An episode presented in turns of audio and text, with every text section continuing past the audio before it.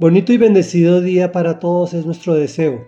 El tema de hoy se llama No durarán sus riquezas, que es la tercera y última entrega en que dividimos el capítulo 15 del libro de Job. Terminamos de leer el segundo discurso de su amigo Elifaz. Y dice así, Contra Dios se lanzó desafiante, blandiendo grueso y resistente escudo aunque su rostro esté hinchado de grasa y le sobre carne en la cintura, habitará en lugares desolados, en casas deshabitadas, en casas a punto de derrumbarse. Dejará de ser rico, no durarán sus riquezas, ni se extenderán sus posesiones en la tierra. No podrá escapar de las tinieblas. Una llama de fuego marchitará sus renuevos, y el aliento de Dios lo arrebatará que no se engañen y confíen cosas vanas, porque nada obtendrá a cambio de ellas. Antes de su término recibirá su merecido, y sus ramas no reverdecerán. Quedará como vid que pierde sus uvas verdes, como olivo que no llega a florecer. La compañía de los impíos no es de provecho. Las moradas de los que aman el soborno serán consumidas por el fuego conciben iniquidad y dan a luz maldad. En su vientre se genera el engaño. Comentario. Hoy nuevamente se pasa este señor Elifaz con sus críticas y ofensas. Le está diciendo a su amigo Job que vive, viene aparentemente protegido en contienda contra Dios, que nunca ha ocurrido eso.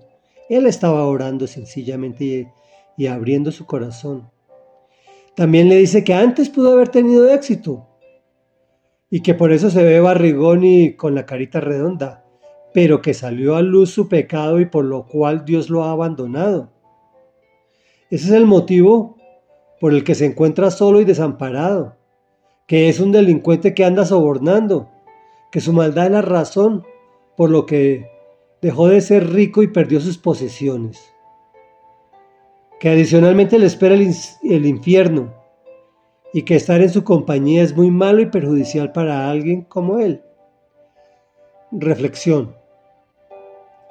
Podemos emitir juicios sobre los amigos que están pasando por situaciones difíciles y sacar desprevenidamente a la luz nuestras envidias por sus éxitos pasados.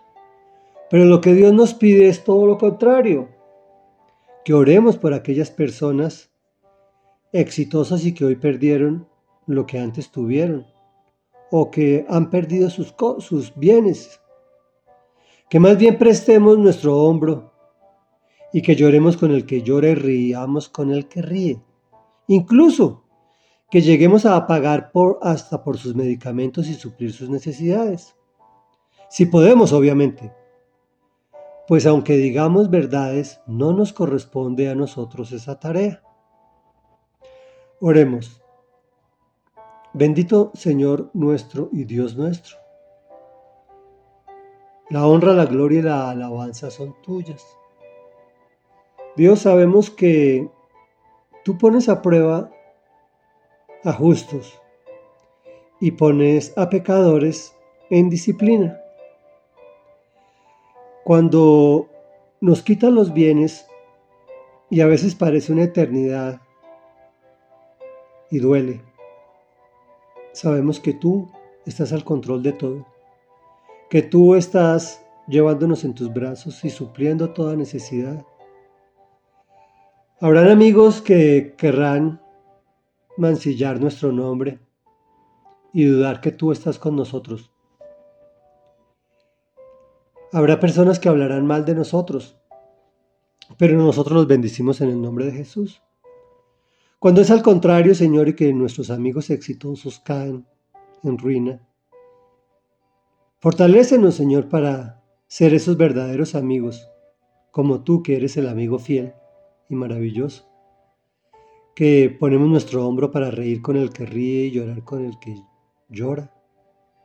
Y danos provisión, Señor, para que si es el caso, tengamos forma de suplir las necesidades del que necesita te lo rogamos en el nombre poderoso de Jesús. Amén y amén.